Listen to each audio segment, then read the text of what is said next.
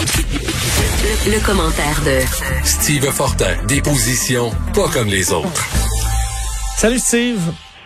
Hey, on va réfléchir à ça de l'air salin de la Gaspésie où je suis présentement. Ça sent Ah. Le ciel est menaçant, par contre. Ah oui, ben écoute, il annonce euh, une météo en dents de scie en fin de semaine, mais euh, écoute, une tempête sur le bord de la mer, c'est quand même euh, c'est quand même un beau spectacle. Oui, oui, puis je vais te dire, on a passé la, la- la- les derniers jours avant ça au, euh, au Mont-Saint-Anne, euh, juste en haut de Québec, puis euh, c'est, c'est fou quand même de voir... Euh, T'avais la flotte, là, là, les gens, c'est le vélo de montagne, hein, puis là, les gens y allaient, y attendaient, pendant deux heures, ça pleut, après ça, ça se claire, tout le monde, euh, c'est, vraiment bien, bien organisé. hein. On, on est en train de se faire un peu partout au Québec où je suis parti, on est en train de se faire un été de confiné euh, qui finalement, là, on, on aura sauvé les meubles. J'ai le goût de dire ça comme ça parce que je rencontre des gens à distance tout le temps, bien entendu, je respecte ça, mais je me rends compte que Québécois quand même fait un, un été après, après tout, là. Oui, c'est pour ça que je pense qu'il faut se concentrer sur tout ce qu'on peut faire. On est déconfiné là, en presque totalité pour aussi bien profiter de, de tout ce que cet été nous bat à date. euh, Faut dire sur la météo, euh, on peut pas se plaindre.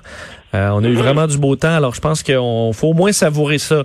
Et euh, Steve, tu nous euh, tu nous parles du dossier de la langue qui euh, ben re- revient sur le tapis comme assez régulièrement, mais quand même pas mal euh, depuis quelques heures et quelques jours. Euh, donc la question linguistique, commençons par Montréal qui euh, s'anglicise s'anglicise et des appels au bilinguisme qui se font entendre. Oui, il y en a de plus en plus. Puis euh, c'est drôle parce que une fois de temps en temps, on a un politicien, on a une figure médiatique, tu sais, où il y a- quelqu'un qui va ramener ça sur le tapis. Puis euh, ben là, il y a eu quelques députés. Là, je pense à Denis Trudel, Pascal Bérubé.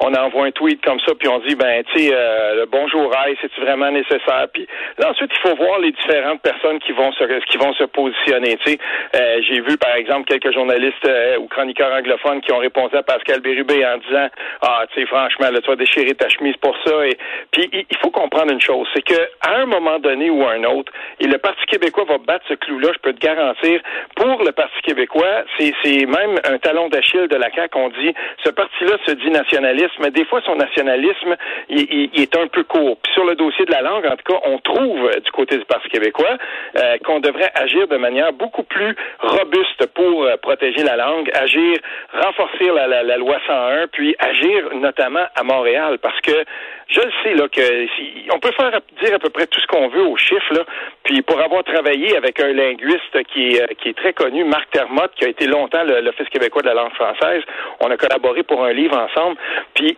lui ce qu'il m'expliquait c'était que des fois il y a des gens qui vont sortir la statistique là, de, de, de, de, recensement Canada où on dit il y a plus de 90% des, des, des, euh, des Québécois qui sont capables de parler français.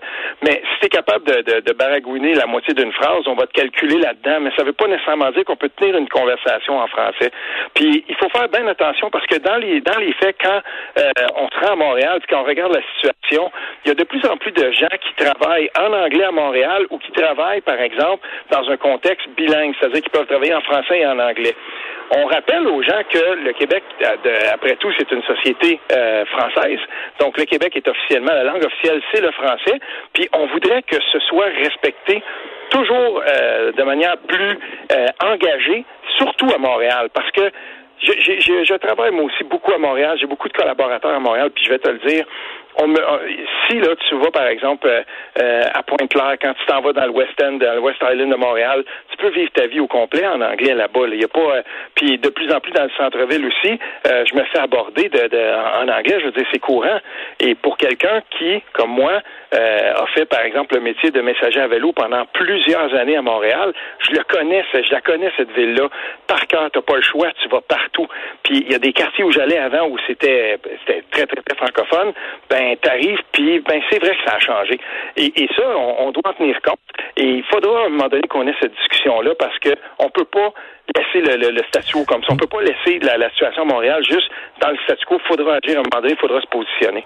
Mais est-ce que, euh, admettons, euh, les- beaucoup de villes dans le monde, des villes euh, multiculturelles, ou surtout qui vont recevoir des, des touristes, là, vont euh, traduire en... Il va toujours avoir un peu de l'anglais dans les transports en commun, sur les panneaux routiers ou ailleurs. Est-ce que ça, euh, c'est c'est c'est un nom catégorique de dire, ben, les touristes, pour qu'ils se comprennent un peu, on mettrait un peu d'anglais? Allô? Oui, allô, Steve? Oui, oui. Oui, ben c'est ça. Je te posais la question. Admettons, on l'a vu dans et, euh, Tokyo, par exemple. Sûr que là, c'était les Olympiques qui arrivaient, mais on modernisé un peu tous ces panneaux pour pouvoir satisfaire un peu à, tout le monde, pas que ce soit uniquement en japonais. Euh, il y a des bon, alors que si je me souviens, je sais pas si ça a changé, mais par exemple en, aux Pays-Bas, dans plusieurs villes où là, tu te retrouves en néerlandais où t'as pas le choix là d'utiliser mm-hmm. des outils de traduction. Est-ce que tu as un, un malaise à ce qu'on bilinguise un peu plus les, les, les endroits touristiques au Québec? Bien non, bien sûr que non, parce que il y, a, un contexte différent si on veut parler du tourisme ou si on parle par exemple d'une mairesse qui s'adresse à ses citoyens, puis ceux qui suivent le compte Twitter de, Valérie Plante voient très bien que si elle a un message à passer à l'ensemble des citoyens de Montréal, elle va toujours le faire en bilingue. Ça, euh, c'est ce que le premier ministre du Canada fait aussi sur son compte officiel quand il veut s'adresser aux Canadiennes puis aux Canadiens. Il va toujours le faire en bilingue. Moi, j'aimerais que euh, quand c'est le temps de faire de la communication institutionnelle, c'est-à-dire quand le gouvernement veut s'adresser aux citoyens, on le fait en français. Puis si jamais il y a des, citoyens qui comprennent pas puis qui ont, besoin d'avoir, par exemple, une traduction et tout ça, ben qu'on le le rende disponible pour ces gens-là quand on le demande, puis là où vraiment là c'est absolument nécessaire. Mais je vais te donner un autre exemple. À un moment donné, la ville de Toronto, par rapport à quelque chose qui se passait dans les transports en commun, a voulu envoyer un message aux habitants, puis euh, aux habitants, on l'avait euh, au, Torontois, on l'a traduit en plus de 20 langues. L'avait pas traduit en français. Euh, si tu vas à Toronto puis tu connais un peu la collectivité francophone là-bas, elle est vivace. C'est pas très grand, mais elle est vivace. Puis les gens là-bas avaient dit, mais voyons donc. Puis pour aller souvent et travailler souvent à Ottawa, c'est la même chose. Les Franco-Ontariens et, les Franco-Ottaviens, pour ceux qui sont à Ottawa, euh, je veux dire, souvent ils sont oubliés dans tout ça. Le Québec est une société euh, est une société francophone, puis il va falloir qu'on fasse respecter ça. Aussi, un autre problème avec ça, Vincent, c'est que on reçoit beaucoup d'immigrants. Est très accueillant, c'est correct, mais on ne régionalise pas l'immigration. Et là, comme les immigrants se retrouvent beaucoup dans les premières couronnes et à Montréal et dans les premières couronnes, ben c'est sûr que ça aide pas à la, francisation, pas à l'intégration. Déjà en 2017, la vérificatrice générale euh, avait, avait qualifié la, francisation au Québec d'un fiasco. C'est pas rien, là. Ça vient de quelqu'un quand même qui habituellement euh, affiche plutôt des réserves mais, mais là, c'était pas ça. On était, on est carrément dans, un, dans une situation d'échec de francisation. Ben, il faut s'attaquer à ça aussi. Il faut qu'on prenne ça au sérieux. Puis il faut que les gens qui arrivent au Québec sachent qu'ils arrivent dans une société distincte, qu'ils arrivent dans une, où il y a une nation, il y a une nation québécoise, elle est francophone. Puis il faut qu'ils sachent qu'ils vont avoir, ils vont, ils vont devoir apprendre le français et euh, éventuellement travailler en français. Un mot euh, sur, bon, sur quelque chose qui a chicoté bien des Québécois. J'en parlais tantôt avec Félix Séguin qui décrit les matchs euh, euh, de hockey à TVA Sport sur cet hymne national de Michael Bublé, hymne national canadien, mais en anglais seulement, alors qu'on est habitué au...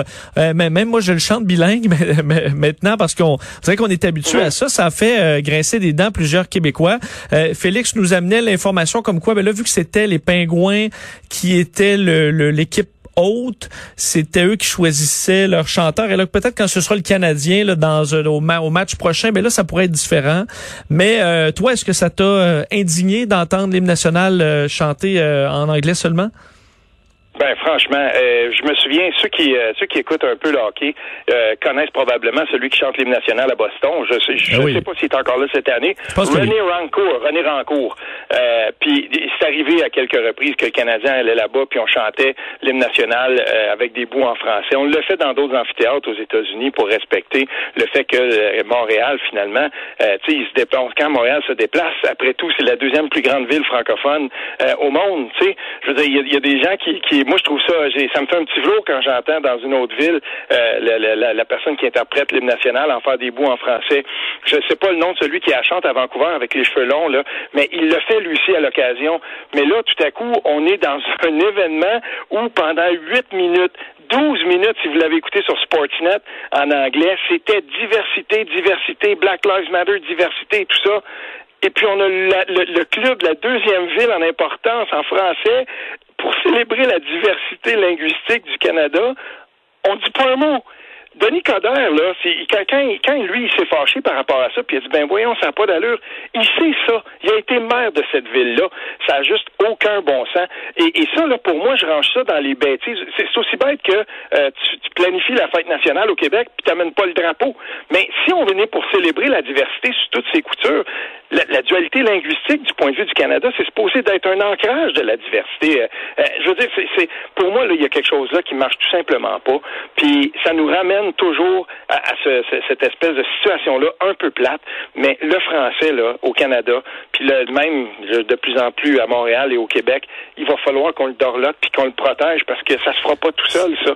Puis c'est un, pour moi, c'est une autre manifestation, peut-être un peu banale dans le sport, mais c'en est une. Mais si tu as connu dans ta vie aussi des athlètes olympiques qui ont fait qui ont fait carrière, par exemple, qui se sont entraînés ailleurs dans le Canada. C'est pas toujours des belles histoires qu'on a entendues. Puis moi, j'en ai connu là, quelques j'ai connu notamment une boxeuse qui venait de Gatineau, puis écoute, aller s'entraîner, c'était pas tout le temps facile, à un point tel que maintenant elle était partie tout simplement. Tu sais, il faut, il faut, il faudra toujours que les francophones en Amérique du Nord et les francophones au Canada, hors Québec et au Québec, euh, se battent et, et, euh, et, finalement protègent leur langue. Ça se fera pas tout seul. Parce que c'est sûr que Steve, si tu as à faire la, la, la, l'hymne national dans une langue, euh, dans la mesure où c'est le Canadien de Montréal, les Penguins de Pittsburgh, c'est l'hymne américain, c'est le Canadien de Montréal qui est dans une province francophone ben euh, écoute, euh, prends Ginette Renault puis fais-la chanter devant chez elle. Euh, et, mais ça, on peut, on peut difficilement se l'imaginer que ça pourrait être le cas, alors que pour le public qui l'écoute, ça, ça, ferait bien plus de sens ou de prendre Annie Villeneuve ou peu importe. Euh, mais on dirait que non, on s'attend pas à voir ça. Ça surprenait même pas mal moins de voir ben, euh, Canadien anglais euh, la chanter en anglais au, au complet, alors que ben, c'est une équipe du Québec. capable de je suis certain que Michael Bublé est capable de faire quelques quelques couplets, quelques couplets là, en français. À mon avis, oui. Je suis sûr qu'il a déjà chanté même en espagnol ou dans d'autres langues. Eh, c'est un ce gars-là, c'est un interprète, c'est un chanteur, c'est parmi les les, les plus connus au monde. Il est capable de chanter en français, c'est pas ça. On, on l'a pas fait. Puis bon, et je je veux pas en faire plus que ce que c'est vraiment là. Euh, je veux dire, regarde, c'est ça, c'est plate. Puis oui, il y a des gens qui ont qui ont réagi à ça, mais je peux dire une chose. Je l'ai noté sur mes réseaux. Ceux qui me suivent, allez voir les commentaires qu'on fait, par exemple, euh, sur l'article du CTV News. Allez voir le, les commentaires qu'on fait de sous l'article quand on dit des gens ont été indignés qu'il n'y a pas de français à national dans le National Post, à peu près tous les médias anglophones où on parle de ça, puis allez lire ça.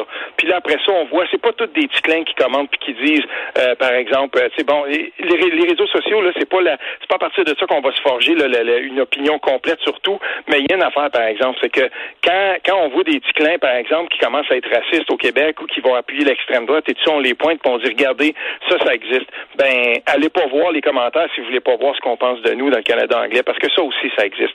À un moment donné, ça vient tannant. Moi, j'appelle ça le, mépris ordinaire, si on veut, ou euh, le mépris systémique, parce que à un moment donné, c'est tellement sur tout, et, chaque fois qu'on parle de, de, quelque chose moindrement là, qui va qui, qui, qui, a un rapport avec notre identité, notre langue, que je veux dire qu'on vienne pas me dire que c'est pas systémique, ça aussi, là, ce genre de mépris-là.